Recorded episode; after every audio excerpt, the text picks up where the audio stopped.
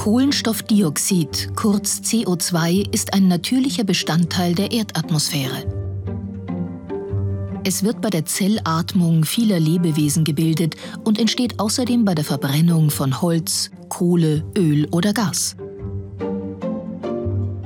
In einer gewissen Menge ist CO2 sehr nützlich. Pflanzen wandeln es in Sauerstoff um, den Säugetiere zum Atmen brauchen.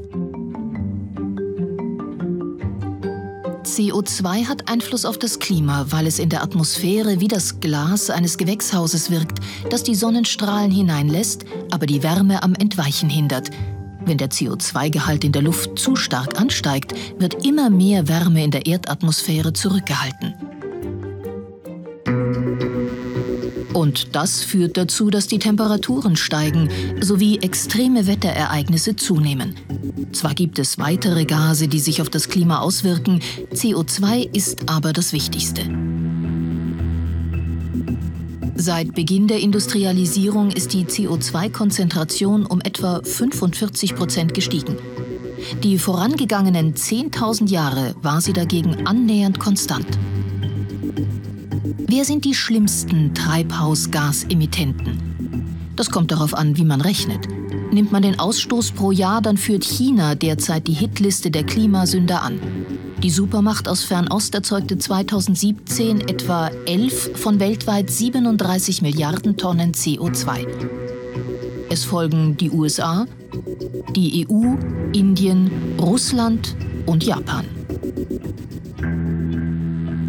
Sieht man sich die Emissionen insgesamt an, mit denen die Staaten die Atmosphäre seit der industriellen Revolution belastet haben, dann sind die USA der größte Klimaschädling, gefolgt von der EU und China.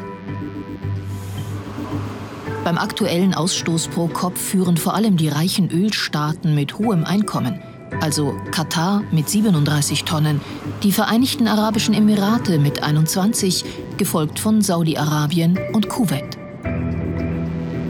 Deutschland verursacht derzeit etwa 2% aller Klimagase weltweit und liegt damit auf Platz 6. Was bei den Berechnungen und Szenarien meist nicht berücksichtigt wird, in Afrika haben bislang nur 40 Prozent der Menschen Strom. Aber das ändert sich gerade wegen der in Gang kommenden wirtschaftlichen Entwicklung.